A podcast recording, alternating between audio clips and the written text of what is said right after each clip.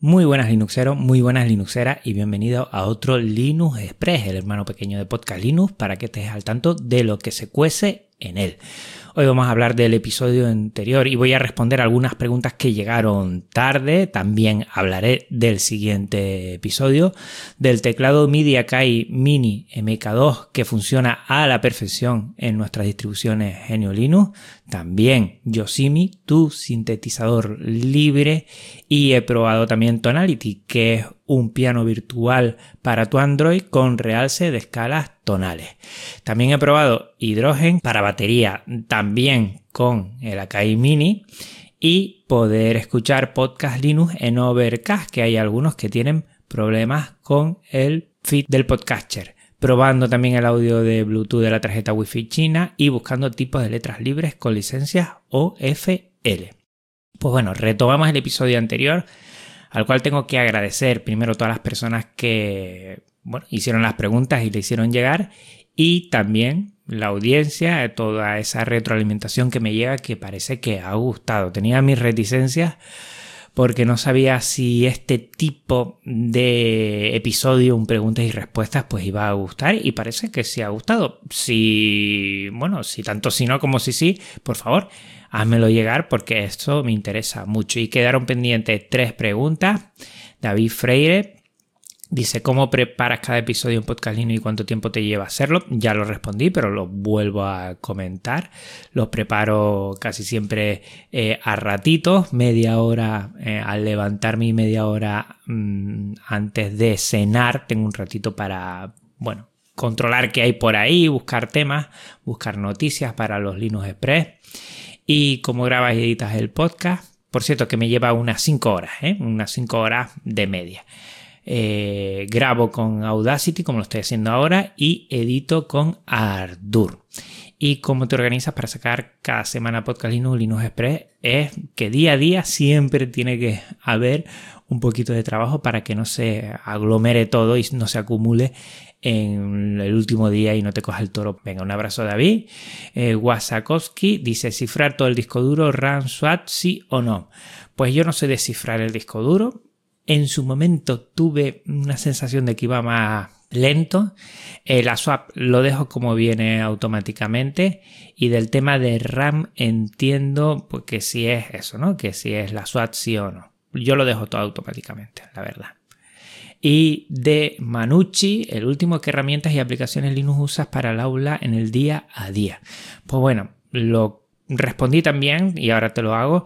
Para el día a día, bueno, yo tengo mi LibreOffice para mí, también trabajo mucho con, con lo que es dibujo y utilizo Inkscape, pero en, mi eh, colegio tienen lo que es eh, Google y tienen Chromebook y estoy, bueno, profesionalmente pues no me queda otra porque así es como me lo pide eh, mi centro que trabaje con aplicaciones Google pero solo lo justo y necesario. Dice, ¿tienes alguna otra configuración específica? ¿Un solo ordenador, perfil, escritorio solo para tema educativo? Pues no lo tengo, pero mira que me han dicho que eso es importante tenerlo. ¿eh? La verdad es que igual sí debería tenerlo para diferenciar y que no se mezclen unas cosas con otras. Muchas gracias porque mm, Manucci me has hecho pensar. Bueno, el siguiente episodio ya hemos terminado con, todas las preguntas, tres que faltan, y el siguiente episodio es un especial séptimo aniversario, en el que voy a hablar, bueno, de todos los cambios que han sufrido este podcast Linux desde hace un año. Recuerda que el aniversario es el 1 de junio, aunque el 28 puse lo que es la promo, pero bueno, el, día 1 eh, de junio es el, el cumpleaños de Podcast Linux. Y bueno, vamos a hablar un poco sobre qué avances he visto, qué cosas puedo mejorar y así también te comparto mi análisis y sí me encantaría que tú de alguna u otra manera me hicieses llegar el tuyo, qué te gusta más, qué tipo de episodios, qué debería cambiar, qué debería reforzar, qué te encanta. Bueno, todo eso, ¿vale? Pues siguiente episodio especial séptimo aniversario y recuerda que después vienen los Linux Connection de verano. Serán cuatro entrevistas donde hablaré con Linuxeros acerca de, bueno, un poquito en general. te va a gustar porque va a venir gente que te va a llamar, creo que la atención. Y lo que me ha encantado y me ha llamado mucho la atención es el teclado MIDI Akai Mini MPK2 que me lo he comprado de segunda mano. Últimamente estoy comprando muchas cosas de segunda mano. Me gusta como filosofía y funciona muy bien, ¿eh? Muy, muy bien. Eh, bajo GNU Linux tenía mis dudas porque veía que en algunos no le funcionaban algunos aspectos, pero ya he visto que sí y ahora te voy a comentar en qué programa.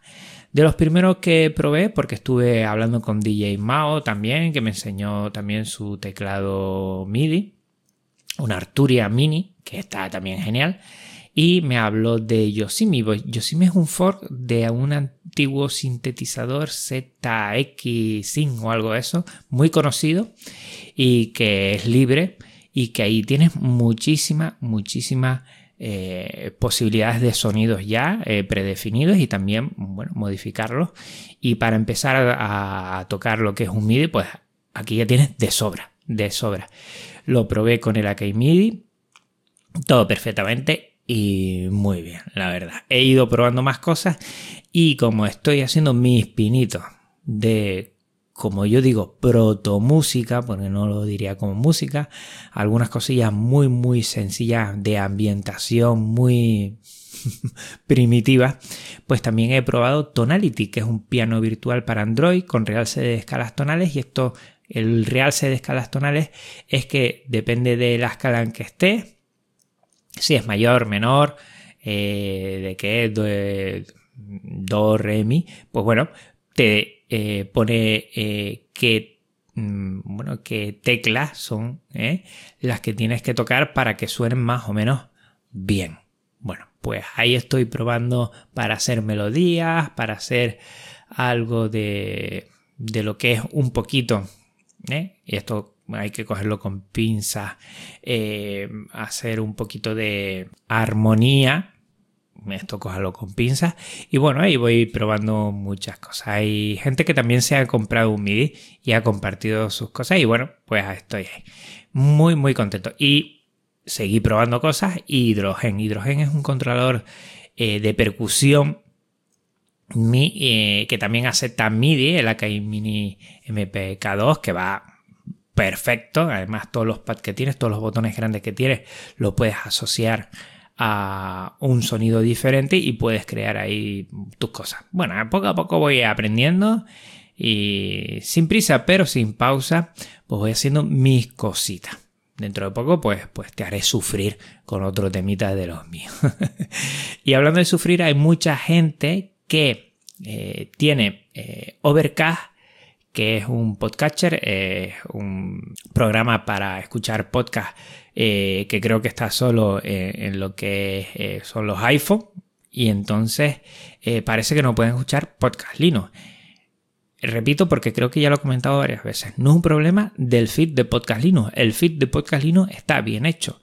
Quien no lo lee bien es Overcast porque todos los otros lo leen bien de acuerdo con cómo se tiene que leer y no hay ningún problema. Pero bueno, parece que Overcast, pues esto de OGG, eh, los iPhones no lo pueden leer, pero no salta al MP3, que es lo que debería hacer y que funciona con los otros, con Google Podcast, por ejemplo, funciona de maravilla y con, bueno, con las otras plataformas en las que estoy que son privativas. Siempre tengo el, el feed que es libre y después del feed beben las otras privativas, pero bueno, un poco eh, llegar a más gente.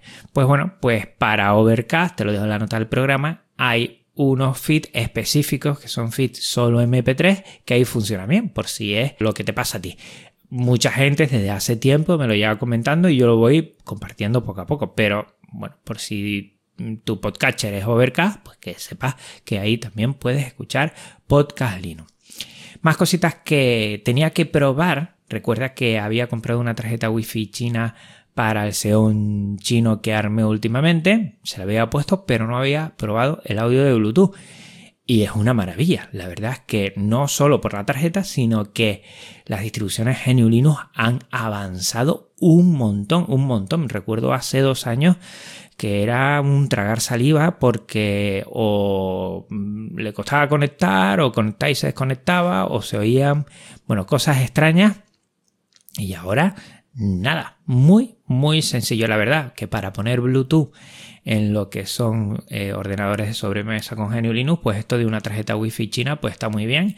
Y así te quitas algo, entre comillas, de cables, aunque a mí me gusta siempre llevarlo todo cableado, que creo que es mejor, pero bueno, para alguna cosita puntual, pues sirve mucho. Y cosas que estoy buscando también es tipos de letras que sean libres porque estoy buscando cosas. Entre todo, he encontrado una página web que te lo dejo en las notas del programa, el enlace a, lo que es el tut que hice y que ahí te llega. Y también conocí que más o menos tenía una idea, pero no lo recordaba bien, que las letras, eh, los tipos de letras, las fuentes de letras libres, eh, tienen una licencia especial que se llama OFL, Open File License, y que todas las que tengan esas licencias van acorde con el software libre para que ya vayas a tiro hecho y si haces una búsqueda dentro de la página web de que te lo permite de eso de Open eh, Phone License o FL pues ya vas a licencias y a que son libres y que sabes que puedes trabajar con ellas como el software libre. Muy interesante además que tienen un montón y algunas están muy, muy bonita. Pues nada, por mi parte nada más. Recuerda que la próxima semana vamos a tener ese episodio de finalización eh, de lo que es la temporada, el especial séptimo aniversario y dentro de dos semanitas también nos volvemos a escuchar aquí en un Linux Express que no cierra en verano. Un abrazo muy fuerte Linuxero, un abrazo muy fuerte Linuxera y nos escuchamos pronto. Chao.